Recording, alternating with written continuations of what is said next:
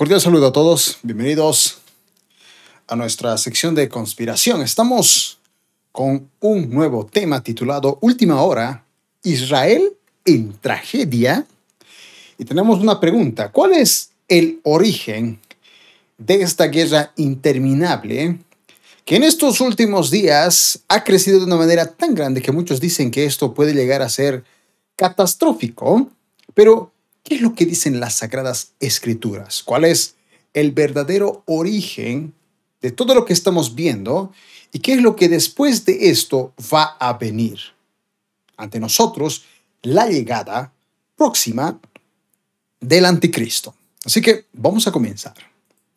Para esto, tenemos que empezar analizando a profundidad qué dicen las escrituras, cuál fue la promesa desde el Antiguo Testamento tenemos para el pueblo de Israel. Por ejemplo, cuando leemos Amós, capítulo 9, verso 11 al 15, que lleva por título La restauración de Israel, desde el verso 11 dice lo siguiente. Cuando llegue ese día, haré que los descendientes de David vuelvan a reinar sobre Israel. Volverán a ser fuertes como antes. Así, lo que quede de Edom y de las otras naciones volverá a ser de Israel, el pueblo que alaba mi nombre. Yo soy el Dios de Israel y les juro que así será. El verso 13 dice, ya está cerca el día en que tendrán abundantes cosechas. No habrán terminado de cosechar el trigo cuando tendrán que volver a sembrar. No habrán acabado de preparar el vino cuando tendrán que plantar viñas. En los cerros y en las colinas correrá el vino como un río. Pueblo de Israel, cuando llegue ese día, los haré volver a su país. Entonces reconstruirán sus ciudades y volverán a habitarlas. Plantarán viñedos y beberán su vino. Sembrarán huertos y comerán sus frutos. Yo mismo los plantaré en su tierra y nadie volverá a arrancarlos de la tierra que les di. Yo soy su Dios y les juro que así lo haré.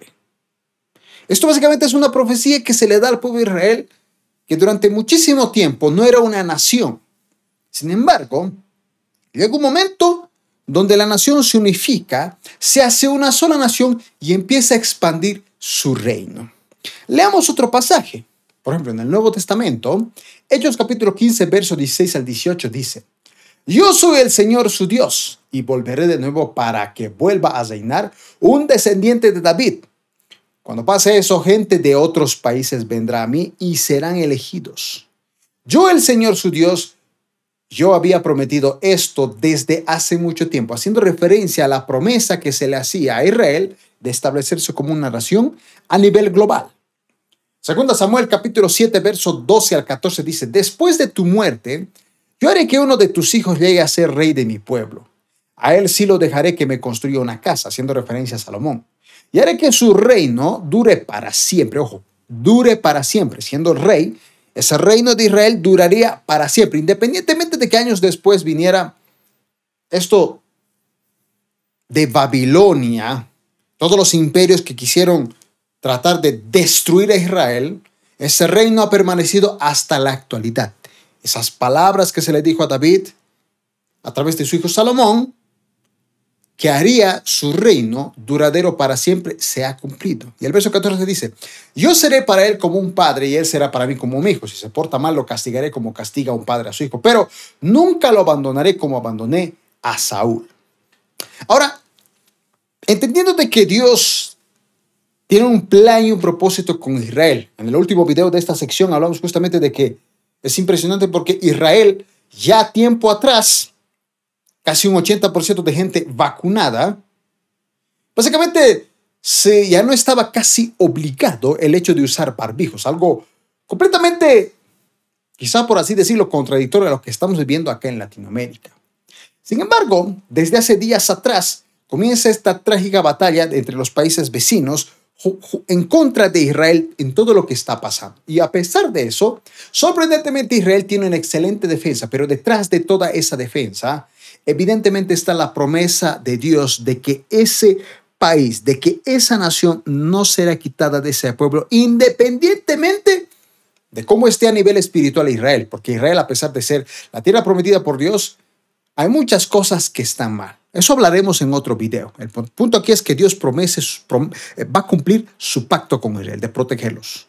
Esa profecía que vimos en Amós se está cumpliendo en la actualidad. Independientemente de lo que pase, Israel no será movido de sus tierras.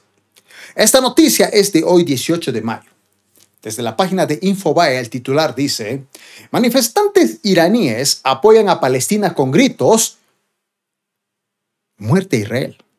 La noticia dice, más de un centenar de personas se congregaron este martes en el centro de Teherán para dar su apoyo a los palestinos en el actual conflicto en una manifestación que gritaron muerte a Israel y quemaron banderas del Estado judío. En la plaza palestina, hombres y mujeres cubiertas con el tradicional charot, en su mayoría jóvenes conservadores, izaron parcantas con lemas en hebreo como la destrucción de Israel está muy cerca, según pudo constatar F. Fíjense hasta este extremo lo que Palestina tiene contra Israel, que lo quieren desaparecer del planeta. La noticia dice, las autoridades iraníes han condenado en repetidas ocasiones estos días los crímenes israelíes en la franja de Gaza y han reiterado su respaldo a las milicias palestinas, Hamas y Jihad Islámica. El ministro iraní de Exteriores, Mohammad Javad Safir criticó hoy que Estados Unidos se frena por tercera vez en una semana una propuesta de declaración del Consejo de Seguridad de la ONU para pedir un cese a la violencia entre israelíes y palestinos, mientras las municiones fabricadas en Estados Unidos caen sobre palestinos inocentes. Estados Unidos entrega otros 775 millones de dólares a los misiles de precisión a Israel para matar a más niños y luego bloquea la declaración del Consejo de Seguridad más suave posible, escribió Safir en Twitter. Además de la manifestación de apoyo a Palestina de Teherán, también se ha celebrado actos civiles en otras ciudades como Qom, donde la marcha fue motorizada debido a las restricciones por la pandemia. Desde decenas de coches y motos, los participantes izaron banderas de Irán, Palestina y Hezbollah, así como fotografías del citado Qasem Soleimani y quemaron la insignia de Israel. Los enfrentamientos entre las milicias palestinas de Gaza e Israel entra hoy en su noveno día, hoy 18 de noviembre, sin progresos para alcanzar una tregua que ha dejado, fíjense ya, 212 palestinos fallecidos en la franja y tan solo 10 fallecidos en Israel. Evidentemente no estamos haciendo necesariamente una comparación porque evidentemente son gente que ha fallecido, pero detrás de todo esto vemos como Dios de alguna manera siempre está protegiendo a Israel. Pero debemos ver, como dice el título de este video, cuál es el origen. ¿Cómo es que toda esta tragedia se hace cada vez peor? Las naciones no pueden hacerlo porque detrás de esto está la voluntad de Dios. Pero, ¿cuál es su origen bíblico? Y justamente de eso se trata este video. Hoy en día, Muchos creen que no debemos fijarnos en Israel, que Dios ya terminó con Israel, que la iglesia es más importante que Israel, pero bíblicamente no es así. Porque la promesa que se le da en Amós capítulo 9, verso 14 al 15, donde dice, traeré a mi pueblo Israel de su cautiverio en tierras lejanas, reedificaré sus ciudades que están en ruinas y nuevamente vivirán en ellas, plantarán viñedos y huertos, comerán sus cosechas y beberán su vino, los plantaré firmemente allí en su propia tierra nunca más serán desarraigados de la tierra que yo les di, dice el Señor, tu Dios. Ni siquiera, amados hermanos, la pandemia actual ha podido acabar con Israel, o las guerras o ataques que ha sufrido durante años, ni la actual que está teniendo. No debería ser, en cierto modo, sorpresa, ya que Israel está celebrando, como dijimos en, la última, en el último video de esta sección de conspiración, que ellos celebran en cierto modo una victoria de tanto caos, ya que a diferencia de otras naciones que están sufriendo por una terrible enfermedad a causa de la pandemia, ellos ya no están tan estrictos en el uso de las normas de bioseguridad. Y eso es porque evidentemente se ha cumplido este pacto que se le hizo en Génesis capítulo 17, verso 4 al 8. Este es mi pacto contigo. Te haré el padre de una multitud de naciones, le dice Dios a Abraham. Además, cambiaré tu nombre. Ya no serás Abraham, sino que te llamarás Abraham porque serás el padre de muchas naciones. Te haré sumamente fructífero. Tus descendientes llegarán a ser de muchas naciones, y de ellos surgirán reyes. Yo confirmaré mi pacto contigo y con tus descendientes después de ti, de generación en generación. Este es el pacto eterno. Ojo, pacto eterno. Yo siempre seré tu Dios y el Dios de todos tus descendientes. Y les daré a ti y a tus descendientes toda la tierra de Canaán, donde ahora vives como extranjero. Será posesión de ellos para siempre y yo seré Dios. Esa promesa se ha cumplido. La promesa esa a Abraham demuestra que Dios cumple sus promesas a pesar de los errores humanos que justamente ahora vamos a ver de dónde viene todo este conflicto. Pero continuando con más noticias. Justo otra noticia de hoy, 18 de mayo, desde la página de Infobae, dice, Israel y Hamas, anatomía del conflicto. Fíjense lo que dice, escrito esto por Atalio Montelli, ex embajador de Argentina en Israel. Básicamente el titular dice, es el más grave de los tres enfrentamientos que han tenido lugar desde que esa fuerza islámica logró controlar la franja de Gaza en el año 2007. La imagen que estamos viendo es de la agrupación de terroristas Hamas que atacó con misiles o miles de misiles al centro de Tel Aviv. Ahora, la noticia dice lo siguiente. El día de ayer, el primer ministro de Israel, Benjamin Netanyahu, contestó negativamente a las distintas acciones diplomáticas de varios estados y de la ONU que buscan un cese al fuego con Hamas que es el más grave de tres enfrentamientos que ha tenido lugar desde ese movimiento que se logró controlar la franja en Gaza en el 2007 y desplazó a los representantes de la Administración Nacional Palestina ANP. Hamas es una fuerza islámica, ojo aquí, islámica, fundamentalista que incorpora el conflicto, el, al conflicto el componente desestabilizador de la religión. Y entre paréntesis dice, es considerada por muchos países, fíjese, como un movimiento terrorista, que se opone al proceso de Oslo, a la existencia de Israel y está enfrentada con los palestinos laicos, partidarios de la ANP, la Administración Nacional Palestina. Fíjese que esto viene desde los islámicos, de los cuales la Biblia mismo habla. La noticia dice, el actual conflicto fue consecuencia directa de los disturbios en la puerta de Damasco y en la explanada de las mezquitas, Aram al-Safir, monte del templo para los judíos de Jerusalén, entre la policía y los musulmanes que defienden sus derechos a rezar en la mezquita al concluir el Ramadán y se manifiestan contra el desalojo de familias palestinas en el barrio de Sekim Las es rumazas se intensificaron cuando grupos ultra-ortodoxos judíos conmemoraron la liberación total de la ciudad como consecuencia de la Guerra de los Seis Días en el año 1967. En la noticia dice, el 10 de mayo, Hamas intimó a Israel a que sus efectivos se retiraran de esas áreas de Jerusalén y advirtió que de lo contrario comenzarían a disparar, disparar sus misiles, acción que comenzó a desarrollar a las 18 horas de ese día con una fuerza sin precedentes. Fueron más de 3.000 en una semana. Y resultado de la cooperación militar que recibe del régimen de Irán. Ahora, estamos viendo que detrás de todo esto están islamitas contra los israelitas que los quieren hacer desaparecer del mapa. Pero, ¿qué dice la Biblia? Muy bien, todo este conflicto actual evidentemente va de mal en peor y a medida que pasan los años. Eh, y es que aun que los países vecinos estén en contra de Israel, ellos tienen, es decir, Israel tiene la promesa y el respaldo de Dios a través de Abraham. Todo esto comienza en Génesis 12, capítulo, perdón, capítulo 12, verso 1, donde dice, el Señor le había dicho a Abraham, deja tu patria, a tus parientes y a tu familia de tu padre, y vete a la tierra que yo te mostraré, haré de ti una nación grande o una gran nación. Te bendeciré y te haré famoso y serás una bendición para otros. Bendeciré a quienes te bendigan y maldeciré a quienes te, te traten con desprecio. Todas las familias de la tierra serán bendecidas por medio de ti. Es importante bendecir a la nación de Israel y orar para que haya paz en esta nación. Ahora dice, a pesar de todo lo que muchos puedan pensar, Estados Unidos ha sido bendecido evidentemente. No solo porque desde un principio fue una nación con bases bíblicas, a pesar de lo que pase hoy, sino que tuvo un constante apoyo aún en la actualidad con la nación de Israel.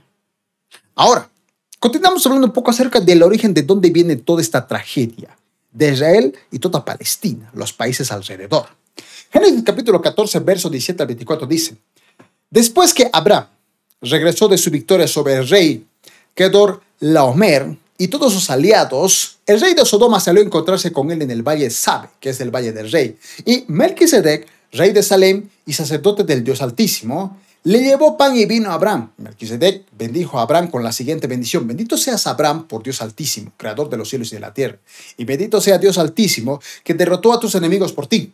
Luego Abraham dio a Melquisedec una décima parte de todos sus bienes que había recuperado. El rey de Sodoma le dijo a Abraham, devuélveme a mi pueblo, el cual fue capturado, pero puedes quedarte con todos los bienes que recuperaste. Abraham le respondió al rey de Sodoma, juro solemnemente ante el Señor Dios Altísimo, Creador de los cielos y de la tierra, que no tomaré nada de lo que a ti te pertenezca, ni un simple hilo, ni la correa de una sandalia. De otro modo podrías decir, yo soy quien enriqueció a Abraham. Aceptaré solemnemente lo que mis jóvenes guerreros ya han comido y pido que tú entregues una porción justa de los bienes a mis aliados Aner, Escol y Manre.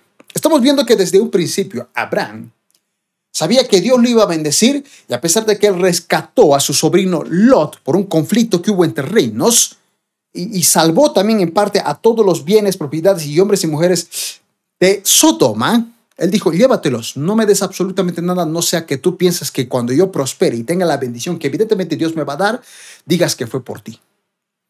Abraham siempre confiaba que la promesa que Dios le iba a dar sería evidentemente de Dios y de ningún otro ser humano. Abraham desde un inicio quiso únicamente la bendición de Dios, pero aún no tenía descendencia, no tenía un hijo legítimo. Tenía ovejas, tenía siervos, pero no tenía un hijo legítimo de su sangre. Génesis capítulo 15, verso 1 al 6 dice, tiempo después, el Señor le habló a Abraham en una visión y le dijo, no temas, Abraham, porque yo te protegeré y te recompensará, tu recompensa será grande. Abraham le respondió, oh soberano Señor, ¿de qué sirve tener tus bendiciones si ni siquiera tengo un hijo, ya que tú no me has dado hijos. Elezar de Damasco, un siervo de los de mi casa, heredará toda mi riqueza, pero tú no me has dado descendientes propios, así que uno de mis siervos será mi heredero. Después el Señor dijo, no, tu siervo no será tu heredero, porque tendrás un hijo propio, quien será tu heredero. Entonces el Señor llevó a Abraham afuera y le dijo, mira el cielo, y si puedes contar las estrellas, ese es el número de descendientes que tendrás. Y Abraham creyó al Señor y el Señor lo consideró justo debido a su fe. Entonces, a pesar de que Dios le prometió, su esposa Saraí fue la que evidentemente no creía esto, ya que ella decía que Dios no le había dado la, oportunidad de tener hijos. Entonces, ella, en cierto modo, fue la causante del conflicto. Y leamos no lo que diga yo, sino lo que dice las escrituras. Génesis capítulo 16, verso 1 al 16 dice, Ahora bien, Sarai, la esposa de Abraham, no había podido darle hijos, pero tenía una sierva egipcia llamada Agar. Entonces Sarai le dijo a Abraham, el Señor no me ha permitido tener hijos, a pesar de que Dios le había prometido que Abraham sí, sí tendría hijos, pero él dijo, te prometo a ti, no a mí. Así que yo no puedo darte hijos. Así que ve y acuéstate con mi sierva. Quizá yo pueda tener hijos por medio de ella. Y Abraham aceptó la propuesta de Sarai. En tiempos, en esos tiempos, Básicamente, si una esclava tenía un hijo, básicamente ese hijo le pertenecía también a la mujer que tenía esa esclava. Entonces, como que en cierto modo creyeron que eso era lo correcto. Fíjese de dónde viene el conflicto actualmente. El verso 3 dice, entonces Sarai, la esposa de Abraham, tomó a Agar, la sierva egipcia, y le entregó a Abraham como mujer. Esto ocurrió 10 años después de que Abraham se estableció en la tierra de Canaán. Así que Abraham tuvo relaciones sexuales con Agar y ella quedó embarazada. Pero cuando Agar supo que estaba embarazada, comenzó a tratar con desprecio a su señora Sarai. Entonces Sarai le dijo a Abraham, todo es culpa tuya. Puse a mi sierva en tus brazos, pero ahora que está embarazada me trata con desprecio. El Señor mostrará quién está equivocado, tú o yo. Un conflicto bastante serio. Sigamos leyendo. Desde el versículo 6 dice, Abraham respondió, mira, ella es tu sierva, así que haz con ella como mejor te parezca. Entonces Sarai comenzó a tratar a Agar con tanta dureza que al final ella huyó. El ángel del Señor, ojo, el ángel del Señor entró, encontró a Agar en el desierto junto a un manantial de agua en el camino que lleva al sur. El ángel le dijo, Agar, sierva de Sarai, ¿de dónde vienes y hacia dónde vas? Estoy huyendo de mi señora Sarai, contestó ella. El ángel del Señor le dijo, regresa a tu señora y sométete a su autoridad. Después añadió, yo te haré te daré más descendientes. Fíjese la promesa que se le da a esta mujer, Agar, la que estaba esperando el primer hijo de Abraham. Dice, yo te daré más descendientes de los que puedas contar. La nación de los ismaelitas, los islámicos. El verso 11 dice, el ángel también dijo, ahora estás embarazada y darás a luz un hijo. Lo llamarás Ismael, de donde vienen los islámicos. ¿Qué significa? Dios oye. Porque el Señor ha oído tu clamor de angustia. Este hijo tuyo será un hombre, fíjense, indomable. Tan indomable como un burro salvaje. Levantará su puño contra todos y estará en su contra. Y todos estarán en su contra. Así es, vivirá en franca oposición con todos sus familiares, incluyendo el futuro Isaac que iba a nacer en un par de años. De ahí viene el conflicto de los islámicos, como vimos en la noticia, con los israelitas. Entonces el verso 13 dice, a partir de entonces Agar utilizó otro nombre para referirse al Señor. Cambió el nombre de Dios, le cambió otro nombre. Y ella dijo, tú eres el Dios que me ve. No Dios, el Dios que me ve. También dijo, de verdad he visto a aquel que me ve. Porque el Dios de los islámicos no es nuestro Dios, amados hermanos. Lo han cambiado, aunque ese mismo Dios, en este pasaje, también le da una promesa, pero con ciertas características de rebeldía. El verso 14 dice, así que, así que ese pozo fue llamado Ver la que significa pozo del viviente que me ve. Aún se encuentra entre Cadas y Beret. Entonces Agar le dio un hijo a Abraham y Abraham lo llamó Ismael. Abraham tenía, ojo aquí, 86 años cuando nació Ismael, su primer hijo. Se supone que si era su primer hijo, él debía ser heredero de toda la posesión y la promesa que Dios le hizo a Abraham, porque Agar sabía de esa promesa. A sus 86 años, Abraham tuvo su primer hijo. Por ley terrenal, heredero de todo lo suyo, pero no era el heredero que Dios quería para él. Así que Abraham tuvo que esperar hasta sus 100 años, 14 años más, para que se le prometiera a su hijo legítimo y legal ante Dios como el heredero. Estamos hablando de Isaac. Cuando leemos Génesis capítulo 17, versos 17 al 19, dice lo siguiente. Entonces Abraham se postró hasta el suelo, pero se rió por dentro incrédulo. ¿Cómo podría yo ser padre a la edad de 100 años? Pensó. ¿Y cómo podrá Sara tener un hijo a los 90 años? Así que Abraham le dijo a Dios, que Ismael viva bajo tu bendición especial. Abraham quería por su duda de no tener otro hijo, dijo, mejor que Ismael, mi hijo, tenga toda esa bendición. Pero Dios le respondió, no, Sara, tu esposa, te dará a luz un hijo. Le pondrás por nombre Isaac. Y yo confirmaré mi pacto con él y con tus descendientes como pacto eterno. Es decir, ese pacto hecho con Abraham era para Isaac, no para Ismael. A Ismael también se le dio una promesa a través de su madre de que tendría muchos descendientes.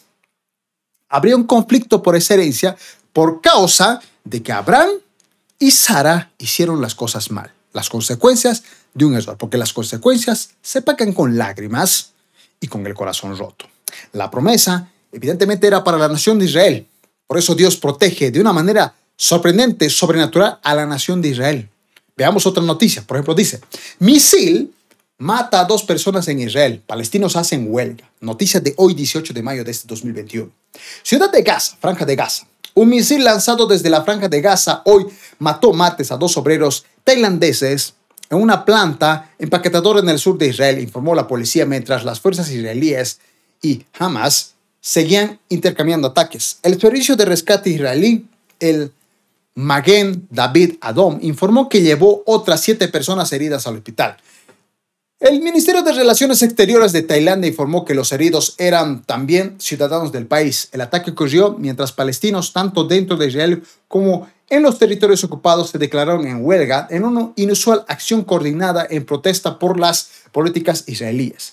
Ante la persistencia de la guerra en Gaza sin solución a la vista, la huelga y las protestas subsiguientes podrían agravar el conflicto luego de varias es caramuzas entre israelíes y árabes, tanto dentro de Israel como en Cisjordania. Génesis capítulo 21, versos 5 al 7 dice, Abraham tenía 100 años de edad cuando nació Isaac. Sara declaró, Dios me hizo reír, porque eso significaba Isaac, reír, risa. Todos los que se enteran de lo sucedido se irán conmigo. ¿Quién le hubiera dicho a Abraham que Sara amamantaría un bebé? Sin embargo, le ha dado a Abraham un hijo en su vejez. La promesa fue cumplida. El heredero de Dios, evidentemente, como lo vimos, es Isaac. Por obvias razones, la actual nación Israel, porque Isaac tuvo un hijo llamado Jacob, a quien Dios le puso el nombre de Israel, el actual nombre de esa nación. Sin embargo, el conflicto de estas dos mujeres optó por el rechazo de Abraham. Cuando leemos Génesis capítulo 21, verso 10 al 13, dice, entonces ella se dirigió a Abraham y le exigió, echa fuera a esa esclava y a su hijo. Él no compartirá la herencia de mi hijo Isaac, no lo permitiré. Esto disgustó mucho a Abraham, porque Ismael era su hijo. Pero Dios le dijo, fíjese, Dios le dijo a Abraham, no te alteres por el muchacho y tu sierva, por Agar e Ismael. Haz lo que Sara te diga. Ojo, Dios le dice, haz lo que sea, es decir, saca de ti. Haga, yo, yo tengo una promesa ya con ellos, pero sácalos de tu vida. Porque Isaac es el hijo mediante el cual procederán tus descendientes. Yo también haré una nación de los descendientes del hijo de Agar, porque él también es hijo tuyo. Dios cumple su promesa, cumple su pacto a pesar del error de Abraham, y la promesa que se le da a Agar, de donde vienen los islámicos a través de Ismael, es porque esos países también han sido bendecidos. Pero ellos, por el conflicto que hay actualmente, quieren sí o sí, a través de Abraham, porque también fue su padre, la herencia de esas tierras. Cuando vemos, como vemos, amados hermanos, Dios permitió que Ismael se alejara de Abraham, pero si Isaac poseyera toda la heredad y no así Ismael, aunque él también se le prometió que sería grande y fuerte, aunque también rebelde. Y de ahí el conflicto hasta el día de hoy con respecto al lugar santo y toda la tierra. La cúpula de la roca, actualmente ocupado en un cierto lugar de Israel, es un lugar sagrado para los islámicos, pero es el mismo lugar donde Israel quiere tener su tercer templo anhelado, que no lo puede construir porque ahí están justamente la cúpula de la roca de los lémicos, que para ellos también es un lugar sagrado. Es un conflicto que más adelante en videos hablaremos justamente de este tema, pero lo que hay que entender es que ese es un conflicto que viene desde Abraham, desde la mismísima Biblia, que hasta el día de hoy hay un conflicto acerca de la herencia. Génesis capítulo 21, verso 14 al 21 dice, así que a la mañana siguiente Abraham se levantó temprano preparó comida y un recipiente de agua y amarró todo a los hombros de Agar. Luego la despidió junto a su hijo y ella anduvo errante por el desierto de Bersaba. Cuando se acabó el agua, Agar puso al muchacho a la sombra del arbusto. Entonces se alejó y se sentó sola a unos 100 metros de distancia. Se echó a llorar y dijo, no quiero ver a, a morir al muchacho. Pero Dios escuchó llorar al muchacho, a Ismael, de donde vienen estas naciones que están en contra de Israel. Y el ángel de Dios llamó a Agar desde el cielo. Agar, ¿qué pasa? No tengas miedo. Dios ha ido a llorar al muchacho, allí tendido en el suelo. Ve a consolarlo, porque yo haré de su descendencia una gran nación. Entonces Dios abrió los ojos de Agar y ella vio un pozo lleno de agua. Enseguida llenó su recipiente con agua y le dio de beber al niño. El muchacho, Ismael, creció en el desierto y Dios estaba con él. ¿Por qué? Porque a pesar de que no era parte de la promesa, como vino de Abraham, Dios cumpliría su pacto de cuidar a sus descendientes. Y dice que este Ismael llegó a ser un hábil arquero. Se estableció en los desiertos de Param y su madre arregló que se casara con una mujer de la tierra de Egipto. Ahora conocemos el origen de toda la tragedia que está viviendo Israel, pero siendo protegidos por la promesa que Dios le hizo a esta nación. Pronto hablaremos sobre esta cúpula de la roja, roca sobre su importancia, por qué es tan vital para los islámicos y cómo esto de tener justo ahí este tercer templo, porque no puede ser en otro lugar. Para Israel tiene que ser justo ahí en ese mismo lugar. Tiene que haber lo que dice la Biblia, paz y seguridad. Y entonces vendrá destrucción sobre todos ellos. ¿Por qué? Porque la construcción del tercer templo en este lugar tiene que ser sí o sí, y ya hablaremos de esto en siguientes videos, porque en ese lugar se establecerá el gobierno global, global perdón, del anticristo. Vamos hermanos, si este video les ha gustado, recuerden que pueden suscribirse al canal, activar la campana de notificaciones, darle like al video, compartir o dejar su comentario, compartir este video, seguirnos en nuestras redes sociales. También puede escuchar esto en Spotify. Tenemos nuestro número de WhatsApp y de Telegram para que usted pueda hacernos consultas. Bendiciones a todos.